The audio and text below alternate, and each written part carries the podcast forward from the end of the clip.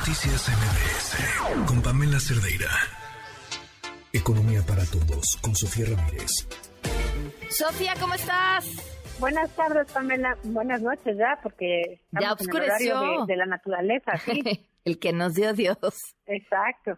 Oye, pues nada, muy contenta de estar aquí de regreso contigo en esta semana. Eh, vamos a hablar hoy del Estado de Derecho. Y fíjate que hoy se eh, publicó en el INEGI una encuesta que nos permite saber qué tan seguras nos sentimos las personas de caminar en la calle, en la ciudad, en la calle. Y esto es relevante porque tú sabes, y hemos platicado en otras ocasiones, que el Estado de Derecho no solamente es el Estado de Derecho, no, no, es una cosa muy práctica. Si yo voy a hacer una transacción, por ejemplo, te voy a comprar tu coche, Pam, pues yo esperaría que hubiera leyes que me respaldaran y que si hacemos un contrato de compraventa y resulta que tu coche pues no jala y está estipulado en el contrato que tengo una garantía de 30 días, entonces me devuelvas mi dinero.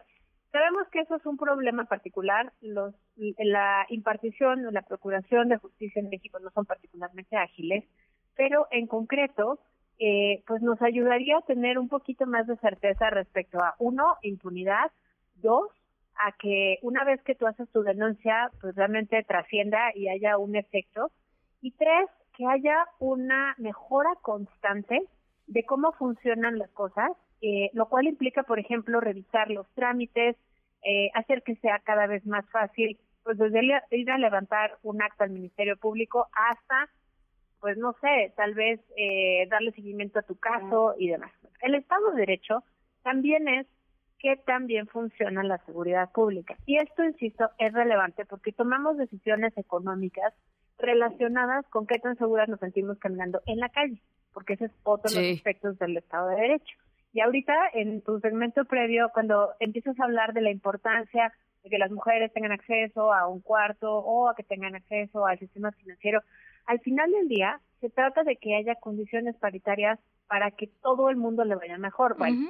Al final del día, en el Estado de Derecho, también funciona un poco igual. Tenemos unas diferencias muy importantes por sexo eh, y permíteme empezar contándote que el semáforo lo programamos de tal forma que nos indica que si la mitad de la población se siente segura caminando en su ciudad, el semáforo está en verde.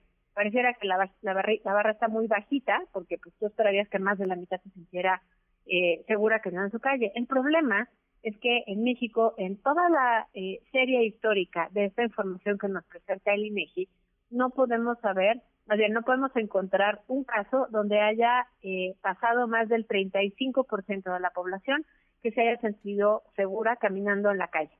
Eso implica que toda la serie desde 2013 ha marcado indicadores de que nos sentimos entre pues muy poco seguros hasta poco seguros caminando en la calle. Y esa misma diferencia también la encontramos por sexo. Y fíjate que aunque entre la medición del tercer trimestre de 2022 contra el segundo trimestre de 2022 pareciera que no hay una diferencia entre la proporción de gente que se siente segura caminando en la calle, se quedó en 35.4%. Cuando tú haces la diferenciación por sexo, ahí es donde empiezas a ver grandes diferencias. En primer término, porque en el tercer trimestre de este año, el 29.3% de las mujeres, es decir, menos del 30% de las mujeres, se considera, eh, considera que está caminando segura en su ciudad, mientras que el casi 43% de los hombres lo considera. Sigue siendo una mala cifra, pero si tú ves la diferencia entre un número y otro, son casi 13 puntos porcentuales lo que hay entre la cantidad de mujeres que se sienten seguras caminando en la ciudad y la cantidad de hombres. Y obviamente eso modifica pues un montón de actitudes que tienen que ver con que, oye, termino la secundaria, pero es que el turno es despertino, pero es que voy a tener que regresar caminando en la calle, yo sola, no, no, mijita, mejor, mejor la haces eh, en abierto y luego pues ya eh, dejas de estudiar porque pues es peligroso. O, pues fíjate, Pam, que quiero poner una estética eh, aquí en la colonia, pero pues a los tres meses regreso y, me preguntas que cómo voy con mi estética y yo te digo que es que te pasaron a cobrar derecho, de, derecho de piso, además de la extorsión frecuente de los agentes de la autoridad, digamos, pues obviamente eso hace una diferencia en que las familias tengan más ingresos, que las mujeres sobre todo tengan mayores posibilidades de tener un futuro mejor, porque estas decisiones se empiezan a tomar relativamente pronto en la vida. Y al, al llevado al extremo, pues sí acaba terminando en, prefiero no tomar un trabajo donde tengo que salir a las cinco y media de la mañana de mi casa, porque tal vez nunca voy a regresar. Ese tipo de efectos son absolutamente directos e innegables que están eh, vinculados con la economía.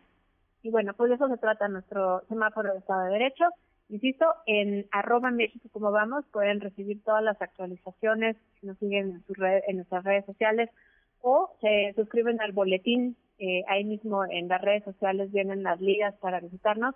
Pero justamente eh, las brechas entre hombres y mujeres son las que más nos llaman eh, la atención. En primer lugar, porque en 2013 la brecha entre hombres y mujeres, digamos, por cada 100 hombres que consideran segura su ciudad, en 2013 había 85 mujeres y luego se hizo una reducción en 2014 donde era casi uno a uno, era por cada 100 mujeres, había 95, por cada 100 hombres que consideraron segura su ciudad, había 95 mujeres. Bueno, pues me adelanto un poco a la realidad que vivimos hoy día en 2022.